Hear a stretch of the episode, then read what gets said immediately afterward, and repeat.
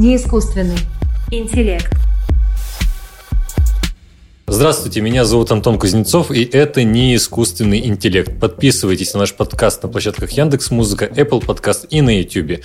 А также не забывайте про телеграм-канал Мэри Искусственный интеллект. Все ссылки будут в описании.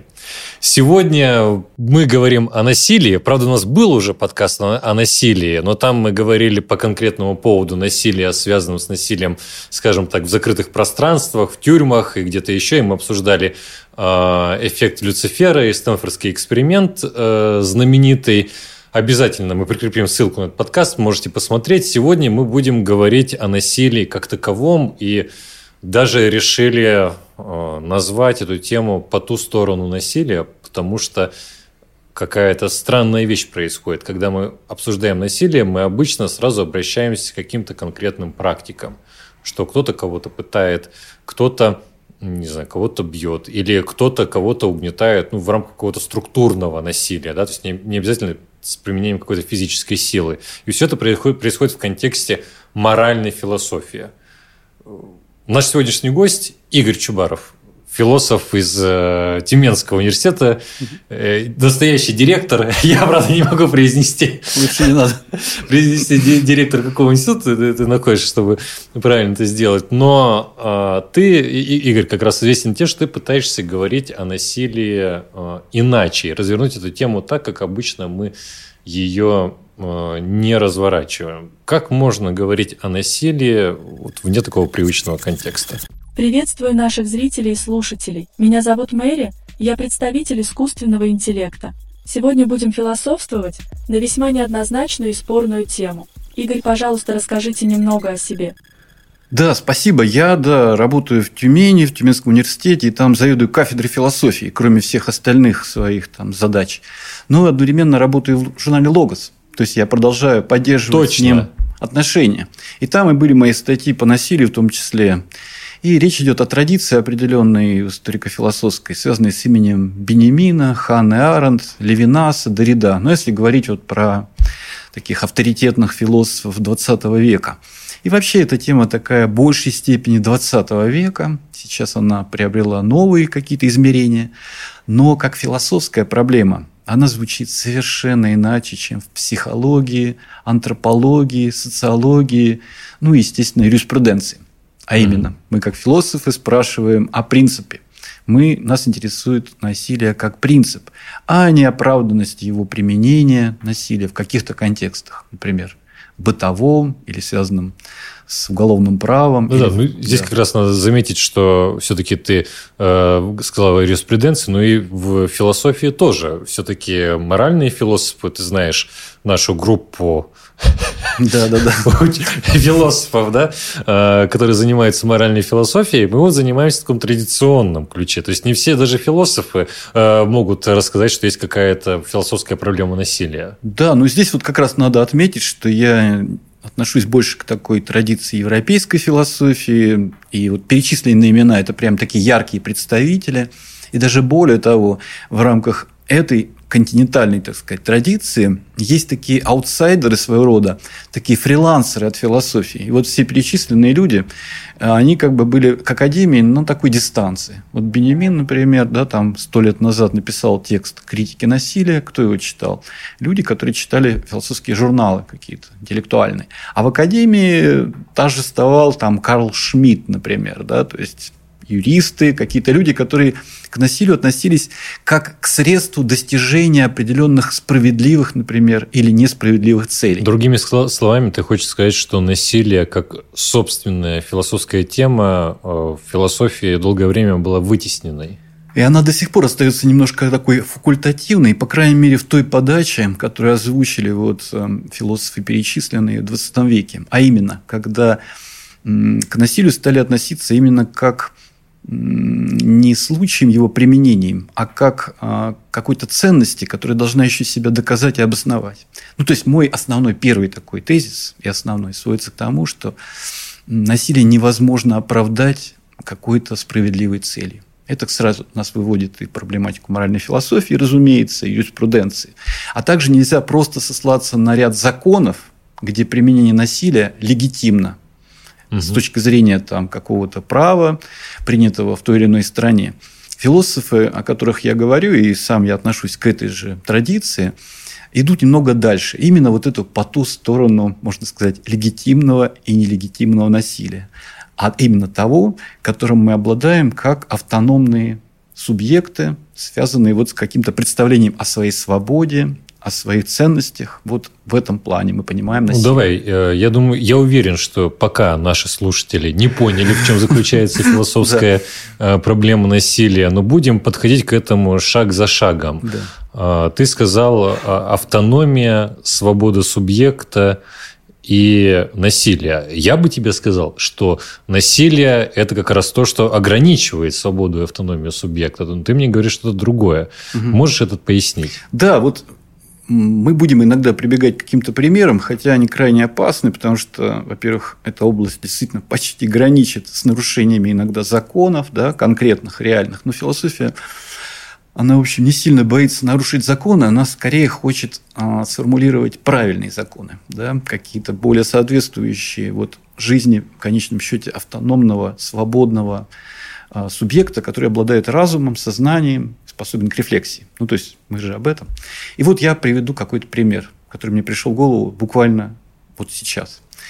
А, мы можем часто применять насилие, и мы постоянно его применяем в нашей повседневной жизни. Какими мы там философами, начальниками или там, какими-то служащими не были. Но это производится не только в отношении там, животных, которых мы поедаем, или там, когда мы насилуем в каком-то смысле саму по себе существующую природу, да, угу. подчиняя ее своим целям, например. И природа нам иногда отвечает взаимностью, а именно катаклизмами, экологическими катастрофами. Вот этот тип насилия экологического мы сейчас как бы пока не трогаем. Давайте пока перейдем вот к тому домашнему, ну, самому всем понятному. Человек а, в семье, особенно вот мужчина, как я, думает, что он устанавливает закон, он определяет порядок, он знает, как правильно и как неправильно. И в отношении, например, детей, жены или других домочадцев, он применяет насилие, некое ограничивающее свободу этих людей, своей семьи даже ближайшей, не отдавая себе отчета, что а, это насилие может хоть и быть оправданным с точки зрения его идей о том, как правильно воспитывать детей или общаться с женой или с родителями, что у других субъектов она может вызвать неприятие, и ему будет ответ, совершенно который он не ожидал, доводящий их отношения, если это, допустим, рукоприкладство или там оскорбление какое-то, до разрыва. Ну, то есть, вот как бы пример того, что такое насилие как принцип. Это не просто средство достижения моих целей как какого-то суверенного субъекта, главы семьи в, этой, в этом примере. Это еще что-то само по себе, имеющее место быть с такими своими особыми последствиями, которые могут отменить это твои такие благородные цели и так далее. Просто прервать коммуникацию, разрушить саму семью. Вот в этом состоит как бы такой принцип насилия, что оно самостоятельно, оно прежде всего автономно, оно само представляет нечто, а не только какое-то средство. Ну, давай э, в метафорическом, метафизическом ключе даже не метафорическом, метафизическом ключе а, об этом скажем. Когда я тебя слушал, а, мне пришла в голову мысль, что а, насилие – это некоторый процесс деформации субъектом бытия вокруг себя. И то есть сама деформация бытия вокруг себя, она и является, собственно, насилием. И если вы полноправный субъект, то ваши возможности, э, полноправный, суверенный субъект, ваши возможности к деформации, к воздействию на обстоятельства вокруг вас, то есть проявление насилия, они очень и очень э, велики.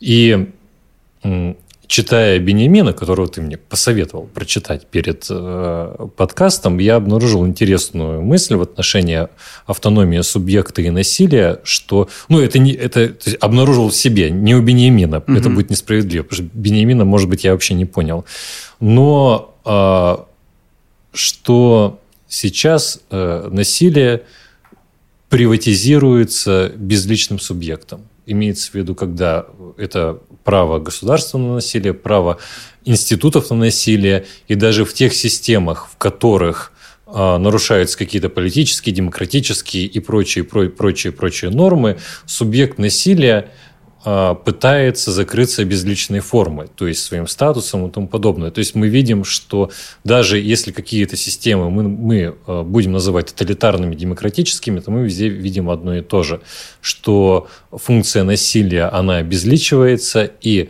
отнимается от субъекта. И легитимное, если хочешь, насилие – это только насилие безличное. Воплощение насилия во многом зависит и от культурной базы. Почти во всех странах человек – отказывается от личного права на насилие в пользу государства. Но в зависимости от истории развития культуры есть некоторые нюансы. Все мы знаем, что в некоторых штатах Америки у гражданина есть право владеть оружием и пользоваться им, имея необходимость. Скажем, это может быть угроза собственной или общественной безопасности. Но история создания США граничит с покорением диких народов и войной за независимость. Также здесь имеет значение культ крутых парней с пушками и перестрелки, которые были на Диком Западе.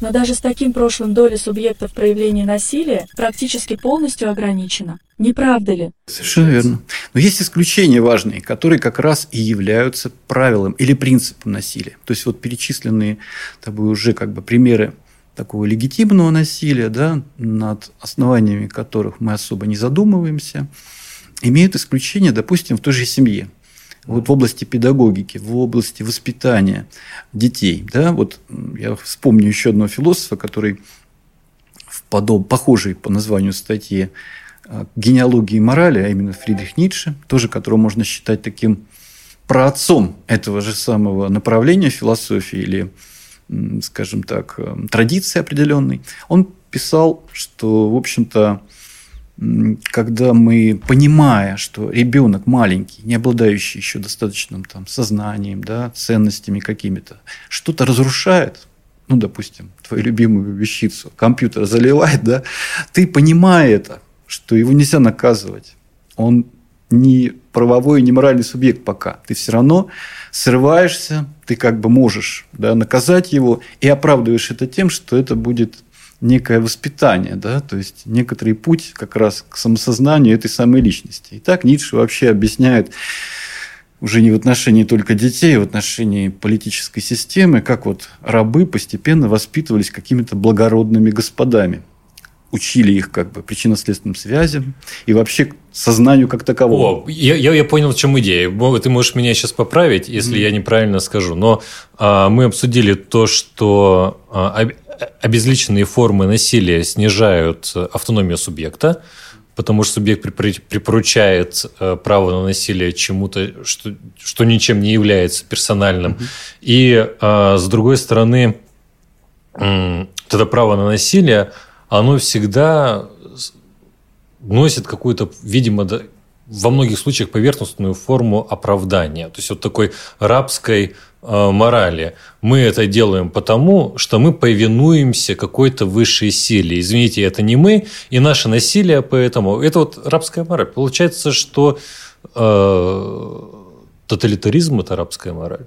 Абсолютно точно. И вот уже мыслители, которые в послевоенное время продолжали работать, а вот, кстати, Бенемин покончил с собой в 1940 году. Вот, ну вот Ханна Аренд и вот Левинас, Дрида уже как бы имели дело с той большой травмой, да, когда общество, некоторое, вот немецкое, да, прежде всего, ну и российская часть, произвело системы социальные, в которых происходили вещи внешне, да, законные, то есть легитимные, но на самом деле противоречащие какой-то другой системе ценностей, которая постепенно вот возобладала, победила ну, я имею в виду, прежде всего, Второй мировой войне, например, да, или в нашей современности более-менее преодолевающие вот эти тоталитарные нормы. О чем я здесь хочу сказать? На самом деле у насилия еще есть такая важная связь с проблематикой свободы и разума. Вот э, ты сказал о деформации, да, которую насилие производит в реальности. Да, это верно. Но иногда эта деформация приводит к положительным результатам. Да? Ну, то есть, вот человек если бы до сих пор там жил исключительно в природе, не создал бы да, вторую природу, технологий, да, он бы, в общем-то, был довольно таким заурядным существом. Но при этом он эту природу деформировал и каким-то образом более-менее законосообразно в нее встроился. с издержками, разумеется.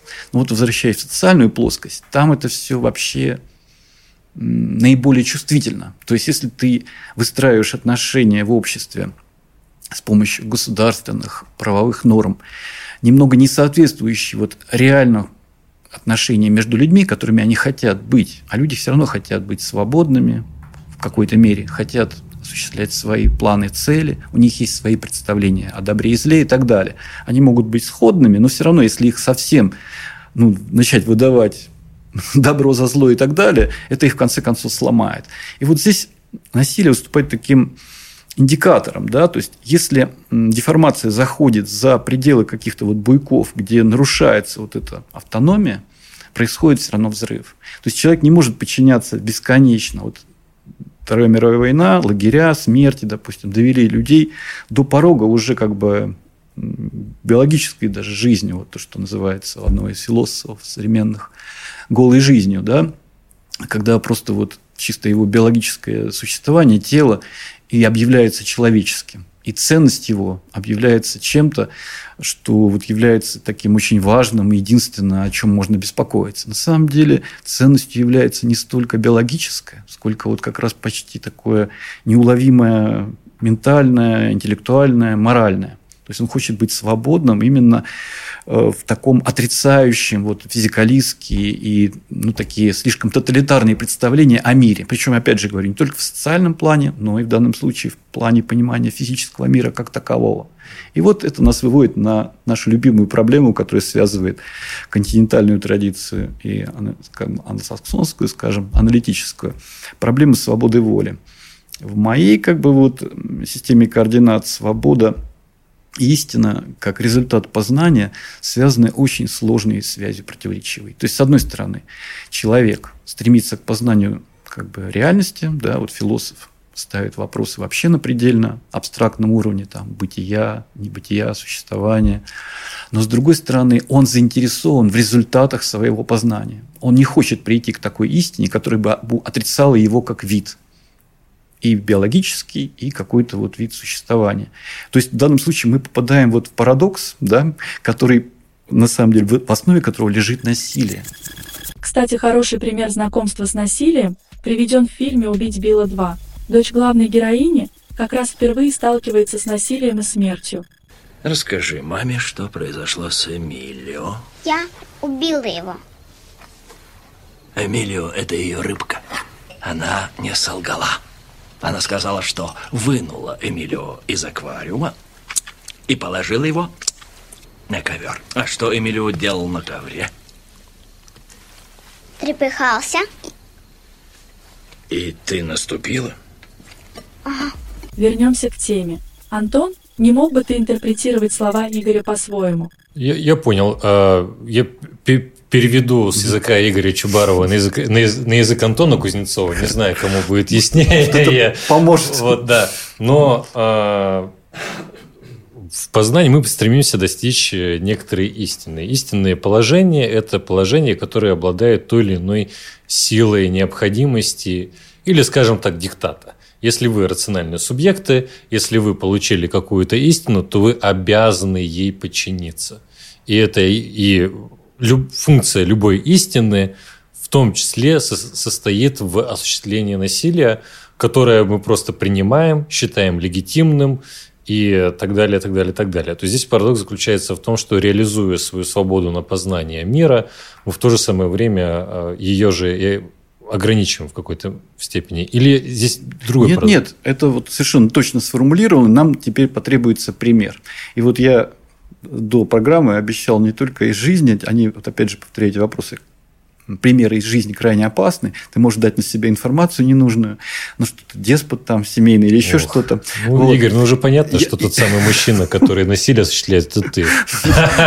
Ну я как минимум белый гетеросексуал, со мной вообще все ясно, как бы, да. Ну, Тут не в этом дело, а в том, что вот насилие как такая лакмусовая бумажка или вот как бы проблема разрешающая или, по крайней мере, ставящая проблему да, отношению познания разума и свободы, она нам в каком смысле помогает? Вот мы заинтересованы в том, чтобы все-таки, несмотря на любые свои действия насильственные, оставаться во главе как бы какой-то эволюции, выживать как минимум, да, не подчиняться истинам, которые вроде бы нами самими достигаются, да, вот в познании природы, и говорят о том, что человек, возможно, это то есть какая-то тупиковая ветвь эволюции, например. Или mm-hmm. что за человеком последует какое-то следующее поколение каких-то транслюдей или там искусственного интеллекта, машин и так далее.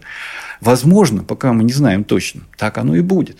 Но нас эта система не устраивает, и мы будем бороться за то, чтобы все равно властвовать, исходя из наших представлений о том, что центром Вселенной, законодателем во всех областях является вот такой свободный мыслитель, субъект некий, властвующий. И так Новый далее. европейский вот этом, субъект, которого не существует. Ну, его не существует, но он, тем не менее, может быть заложен в основании определенной технологии и работать там, и существовать. И эти технологии, социальные, например, и называются в конечном счете тоталитарными, и работают иногда на самоуничтожение общества. Но происходит это не сразу. Это, у этого есть определенная там, история и пределы.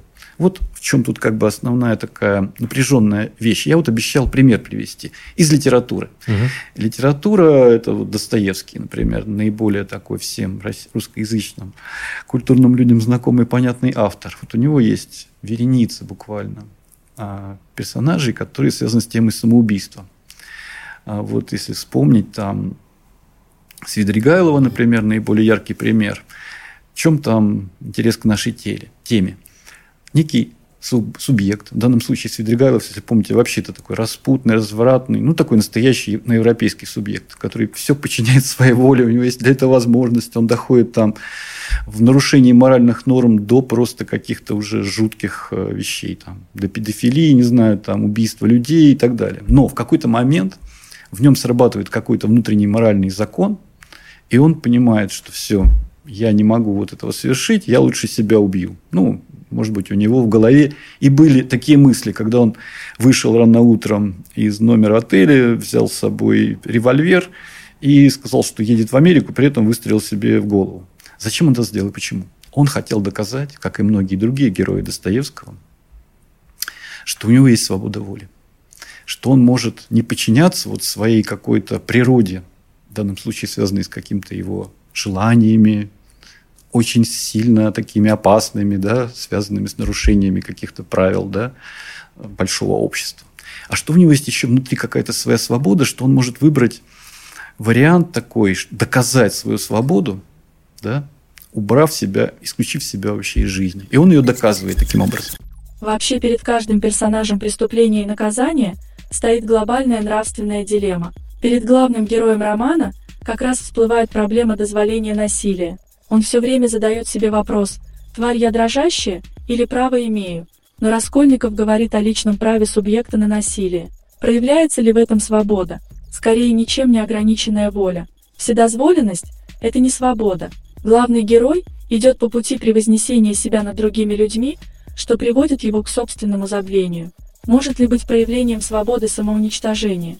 Антон, как бы ты назвал такое деструктивное решение? актом радикального Да, насилия. но при этом он теряет жизнь. Да? То есть, вот в этом и состоит такой наиболее острый парадокс насилия. Мы можем доказать свою свободу, такую абсолютную, свою автономную субъекта, только как бы самоуничтожившись. Если перенести случай с Изригайловым на человечество в целом, то изобретя, например, атомную бомбу, да, человечество подошло к порогу существования. И какая-то сила немыслимая, непонятная, до сих пор удерживает человечество от этого вот Свидригайловского поступка доказать, что мы как бы свободные. Ну, Игорь, конечно, будь я товарищем майором, я бы заинтересовался бы в массе вопросов, э, которые следуют из того, что ты сказал.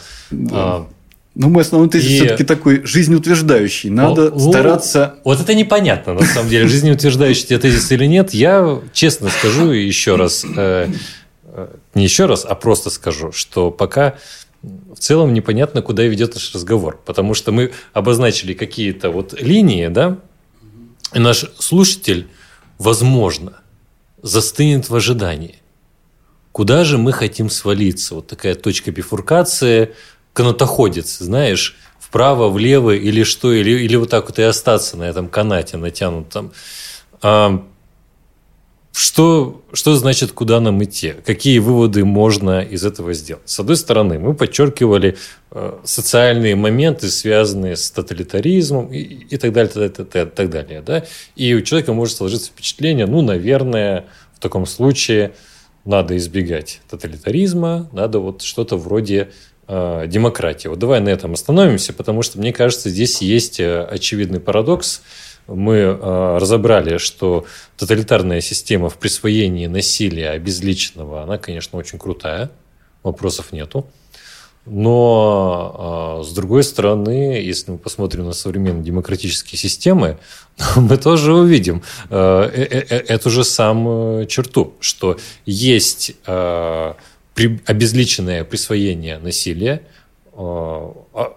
субъект теряется, теряет свою автономию. Ну, может быть, не знаю, за исключением США, где есть э, по полусумасшедшие суверенные граждане, где есть э, ополчение вот эти забавные. Друзья, обязательно посмотрите ополчение в США. Это очень интересная тема, если не знаете.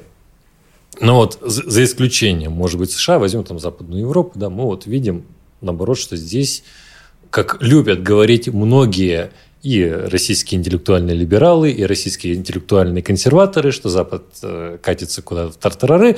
И в данном случае почему? А потому что появляются те самые тоталитарные черты в отношении насилия, э, которые мы усматривали в откровенно тоталитарных системах, и они появляются, вот, пожалуйста, в демократических. И тогда, а какой же выход? Получается выход, который ну, человек подумает, ну хорошо, есть парадокс между тоталитар... в тоталитарных демократических системах, что здесь вот такая диалектика насилия, что они как бы схлопываются.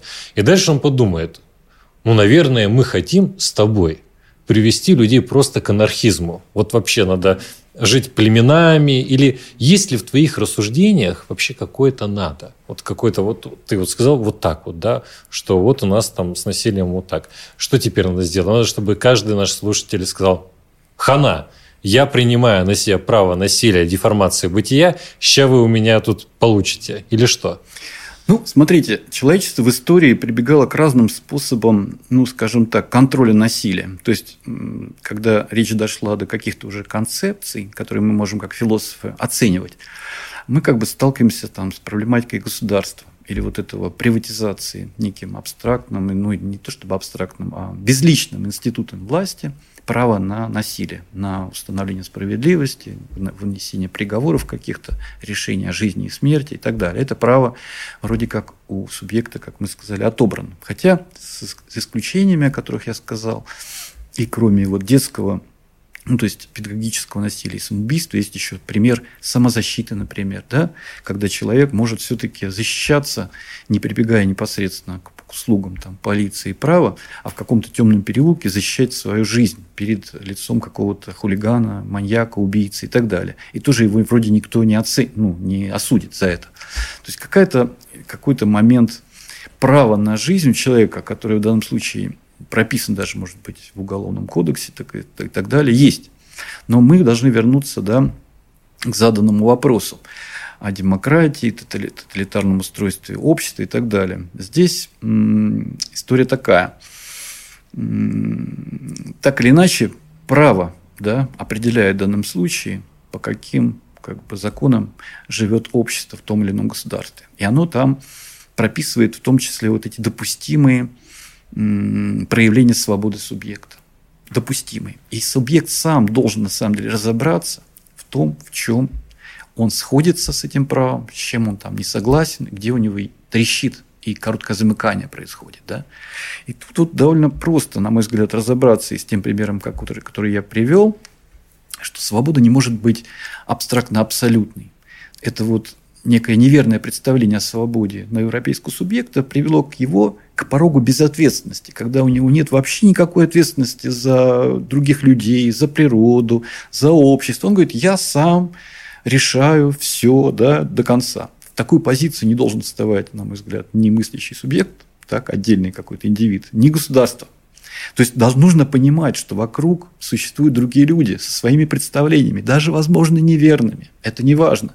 Важно находить с ними какой-то баланс, потому что мы находимся в ситуации, окруженной нас объектной природы, которой вообще неизвестно, что до конца. Мы не можем ручаться, как философы, вот мыслящие какие-то рефлексивные люди, за то, что мы целиком и полностью понимаем, э, в каком мире мы живем вообще. Ну, то есть вот из этой рамки, исходя, мы свою свободу как минимум должны ставить, не то чтобы отрицать ее, а ставить ее в определенные как бы, какие-то границы, осознанные. И вот это, на мой взгляд, совпадает с установками аналитической философии на поиск каких-то вариантов, не вот такой абсолютно безбрежной свободы воли, а свободы воли, которая может быть потом в какой-то момент сталкивается с случайностями, совпадениями, тем не менее восстановлена в какой-то причинно-следственной связи и лечь в основу каких-то законов, которые всем будут всеми приняты. Вот как у Канта. Да?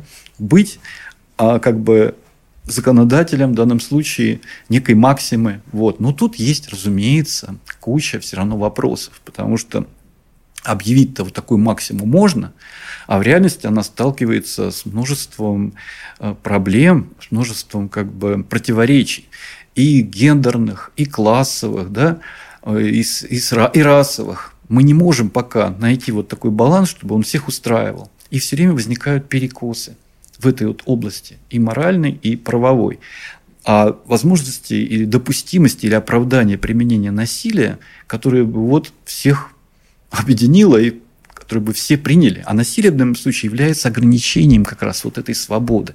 Нужно ее ограничить. И вот когда я говорил про Свидригайлова, в чем его ошибка этого персонажа? Что он применил насилие в отношении самого себя. Казалось бы, у него есть на это право, свободная воля. Но он не подумал о том, что, в общем-то, самоценность жизни его превышает его собственные как бы, представления о владении ею. Вот что мы знаем о ценности своей жизни? Только мы знаем, что об этом беспокоится государство, допустим, или наши родители. Они хотят, чтобы мы были здоровы, счастливы, да, там, не болели и так далее, работали хорошо. Ну, вот. А мы-то сами считаем, что нет, мы как бы полностью контролируем здесь ситуацию, можем что угодно сделать, это ничего подобного. Мы как бы ответственны перед своими детьми, перед своими родителями, перед обществом, перед другими людьми. Мы не можем в этом смысле самоубиваться. Это неправильно. Даже если, даже если тебя как бы к этому подталкивает, опять же, вот эта внешняя среда. Главное, чтобы не было ложных теорий в основе. И, кстати, у Достоевского, если говорить, несмотря на его этот экспериментальный да, вот Поэсис. Он очень довольно четко прописывает ошибки э, Раскольникова в этом же романе, да, ну, похожие, да, про убийство другого человека. Можно ли убить, исходя из высокой идеи, какую-то старушку и доказать, что ты сверхчеловек или какой-то там, да, э, борец с капитализмом, ростовщичеством. Вслед за этим пойдут последствия, которые вообще не связаны с этими абстрактными вещами, а именно убийство Елизаветы. Помните, там все как бы как в учебнике литературы э, русской в школе. То есть последствия будут связаны уже с тем, что ты проявил насилие, то есть ты как бы ограничил чью-то свободу, в том числе свою. И вот здесь и состоит как бы такая диалектика своеобразное насилия, к которой мы сейчас перейдем уже в отношении вот этих больших макрообъектов, как государство с ее там установлениями и так далее. В государственной монополии на насилие Закономерными видятся некоторые потенциальные внутриполитические меры. Возможно, они должны носить характер сублимации, ведь никто не отменял именно потребность человека в насилии, как животного. Это вам любой психолог скажет. Причем даже у суровых гангстеров Америки может открыться некий новый путь выпуска деструктивной энергии. Психолог одного из таких мафиози попробовал применить подобные меры. Смотрим. Э, знаешь, что я делаю, когда злюсь? Бью кулаком подушку. Бью подушку. Попробуй сам.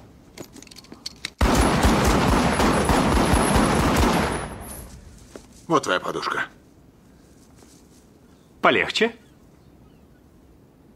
Да, легче. Чудно.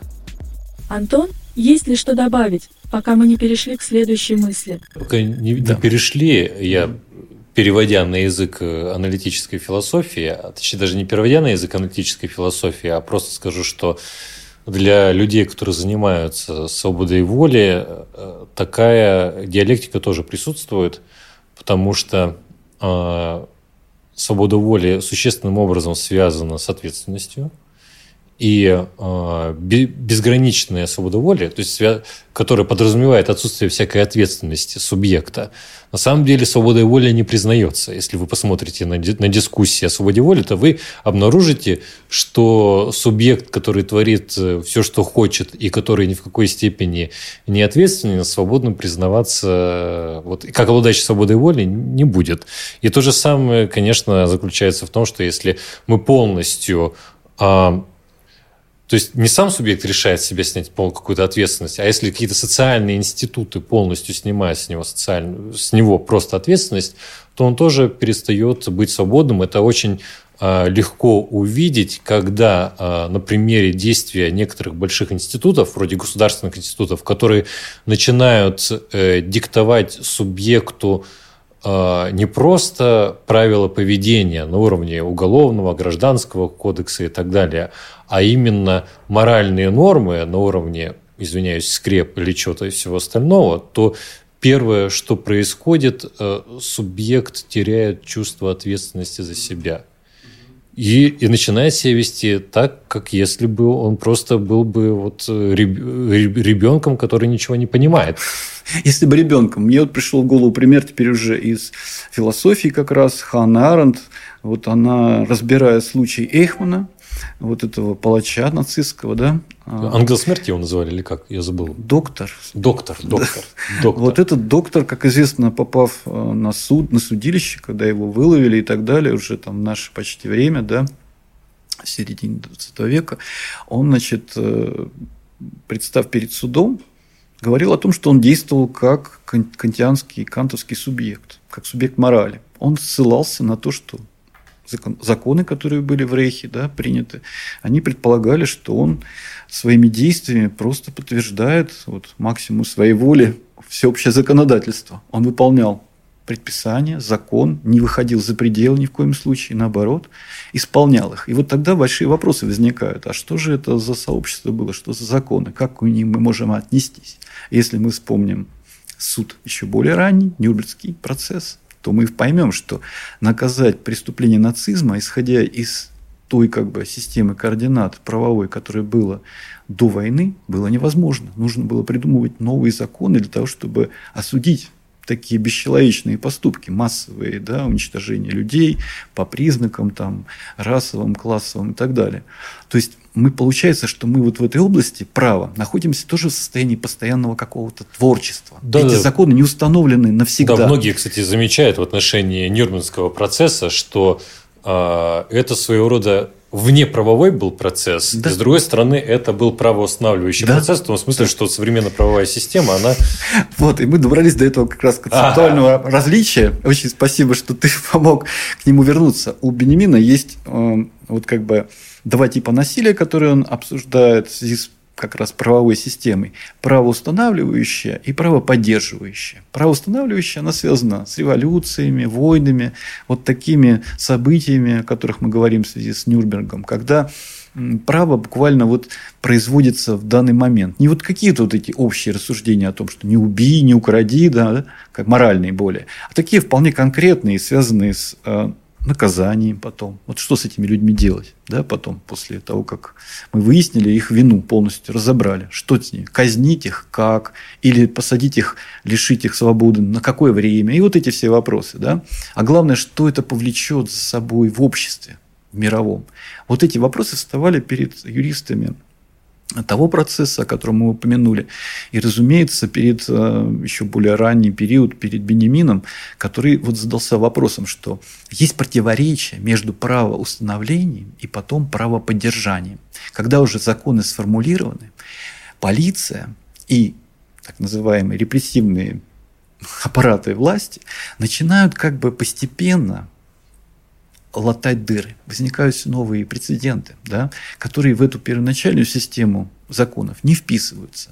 И правоподдержание постепенно разрушает тот набор как бы, законов и правил, которые были когда-то установлены в основании того или иного государства, той или иной системы, даже если это демократическое государство. Другими словами, в, в основании любой э, правовой системы, которая не испытывает, скажем так, некоторых внешних или внутренних интервенций, то есть изменений, модификаций и тому подобное, заложено своего рода бомба с часовым механизмом, потому что эта правовая система, а, она в конце концов не только приводит к самоотрицанию, но и стремится к максимизации насилия, получается.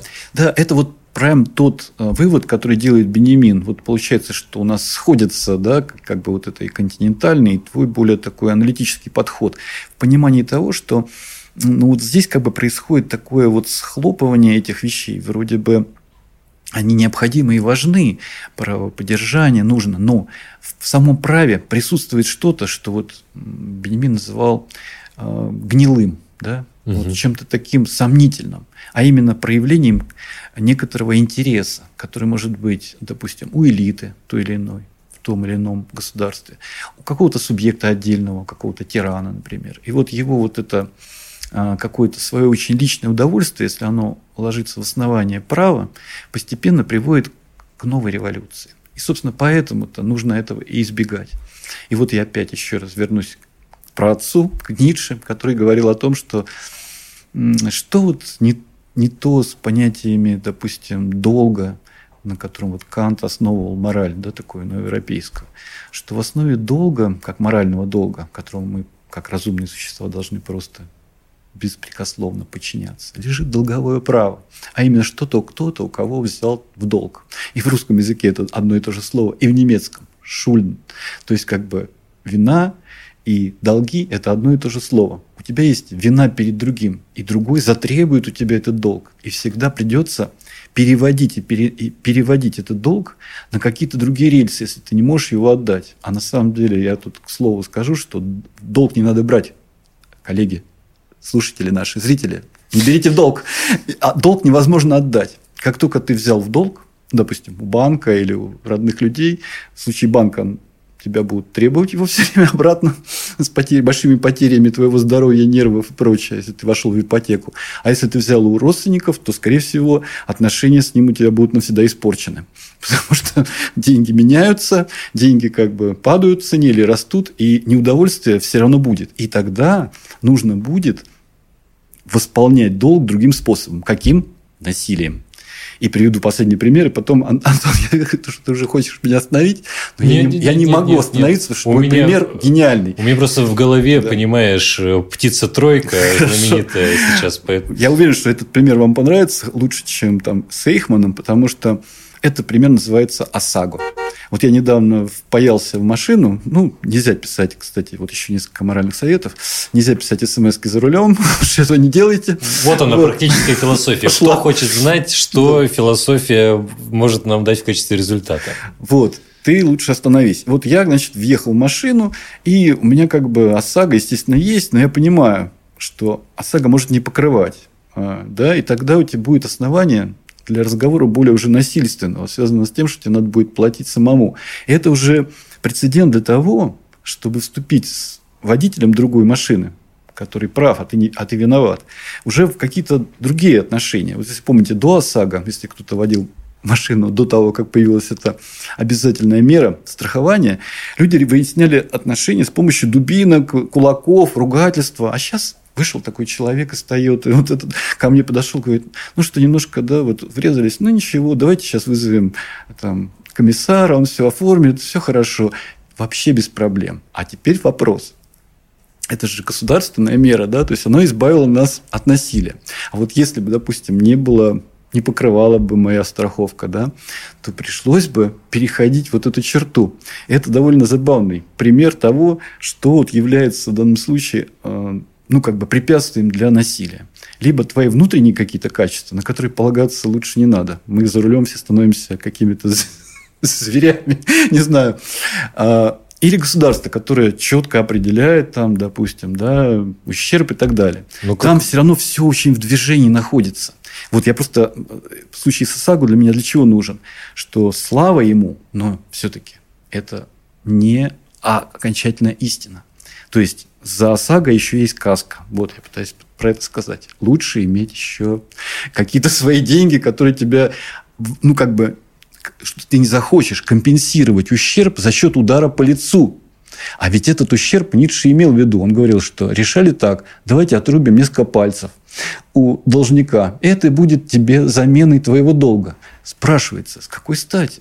Это же другая совсем экономика. Но нет, человечество удовлетворяет это. Человека удовлетворяет иногда просто удовольствие от созерцания не удовольствие другого, от боли и страданий другого. И вот это лежит в основании проблемы насилия, что с помощью этого инструмента мы как бы договариваемся не очень хорошо.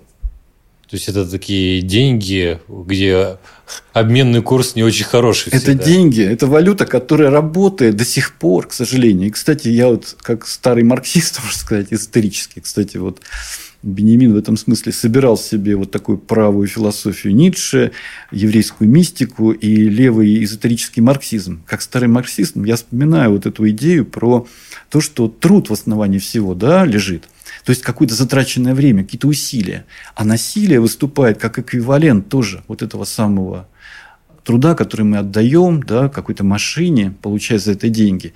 А насилие выступает как альтернатива труду. Ну, в том смысле, что они близки. Это тоже связано с силой, да, связано с некоторым затратой энергии какой-то. И тут есть какое-то соответствие. Мне сейчас это пришло в голову, поэтому, извините, я как бы немножко зашел за пределы наших тезисов, которые мы собирались обсуждать. Угу. Я, конечно, хотел сказать, вот мне интересно, у тебя, как у любителя философии э, в романах Достоевского, все-таки на всякий случай в багажнике топорик-то есть или нет? Ну, это ты не, не, не говори, а то вдруг там действительно те потом приедут на машине, но я хотел сказать... Мы друг... не обязательно всегда только должны рассказывать про вот эти сложные вещи. Было смешно, я свою машину подарил своей дочке, ага. ну, вот, и я никогда не вожу ничего такого с собой, рассчитываю на свои мускулы, если что, в этом плане все-таки. Но так. я открыл, да, э, багажник, вот сейчас приехал, мы с ней вместе пользуемся ею. Я открыл, и там лежит бита. Говорю, ну, Маша, ну что, что, что происходит? Вот дети пошли дальше. Да. Наше с тобой э, обсуждение, или попытка обсуждения говорить о насилии как самостоятельной категории – вывело меня на некоторый вывод э, в отношении того, что обычно, когда мы говорим о насилии, мы говорим о создании некоторых э, философских или иных мер, которые бы структурировали его применение – которые бы определяли, в каких э, частях оно является обоснованным, в каких нет. Ну, в общем, все эти обычные вещи. Но разговор с тобой о насилии, наверное, позволит сделать э, вывод, что здесь важны не, не сами эти системы и правила, которые мы получаем, а важна именно практика. То есть почему насилие, даже допустим, мы при, да, получили какую-то очень совершенную философскую систему, очень совершенную правовую систему, и вообще все стали эльфами или мембарцами, или придумайте все, что хотите к этому.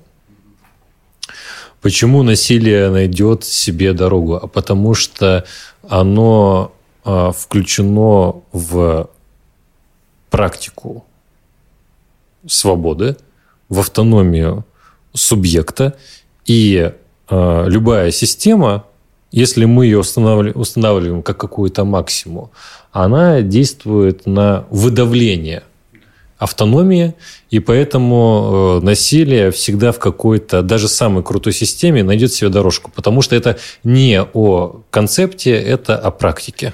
Вот я здесь позволю себе как раз понимание, вот это различие между насилием субъекта, автономного, свободного существования которого, и государственного насилия.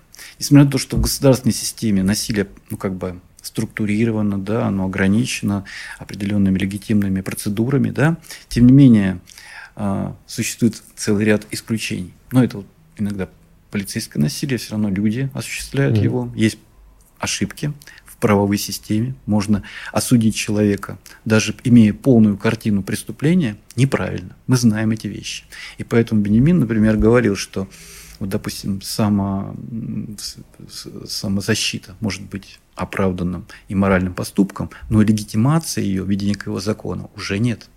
То есть это тонкая очень мысль, я ее часто повторяю вот в рамках этой концепции. О чем она говорит? О том, что человек, вот этот автономный субъект, несмотря на то, что ему приписывается злая природа, ну, религиозными концепциями или биологическими концепциями, некая вот животность, да, которая заставляет его иногда поступать абсолютно аморально да, или там неправовым способом. Этот субъект может воздержаться от насилия, а система юридическая нет. Ура, Если... давай на этом закончим. Это, я, извини, что я прервал, но очень хороший финал. Да, я согласен. Друзья, подумайте о, о том, что сейчас сказал Игорь. Очень важная мысль. Давайте мы ее закрепим. Обязательно прокомментируйте все, что мы здесь э, наговорили.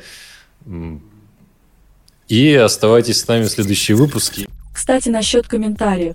Всегда интересно услышать ваше мнение, дорогие зрители и слушатели. Мне кажется, самое время для конкурса. Может быть, на сей раз наш гость предложит вопрос. Ну, давайте так спросим так. Может ли Бог быть ответственным за насилие, которое он совершает? Кто может ограничить Бога о, давай так, может ли Всеблагой Бог быть ответственен за насилие, да. которое он производит? Пускай, достаточно. Хорошо. А, тогда вопрос э, на наш э, конкурс следующий. Может ли Бог, как э, всеблагое, всесовершенное существо, а, быть ответственным за насилие? Наверняка. Вы, ну, Лучший ответ пишите ответ. в комментариях да. на YouTube или в телеграм-канале Мэри Искусственный интеллект. Ссылки будут в описании. Мы ваши ответы почитаем. Может быть, Игорь придет и тоже почитает с негодованием. Охотно. И ответит на ваше негодование. И будет очень прикольно, потому что философия – это не только искусство умирания, но и искусство негодования тоже. Вот так. Спасибо, Антон. Насилие – это не только действие, но похоже, что и одна из базовых категорий. В этом подкасте я увидела в насилии то, что не видела ранее, что насилие – это еще и право. Тотальное припоручение права на насилие государству и лишение такого права субъекта является скрытой утратой автономии и свободы субъекта. Характер распределения насилия в обществе может очень многое о нем сказать, но не раскрытой осталась тема с насилием, как собственно философской категорией, ведь любая истина, поскольку она является истиной, утверждая себя, вытесняет все прочие суждения, принуждает к принятию. К этому мы еще вернемся. До встречи!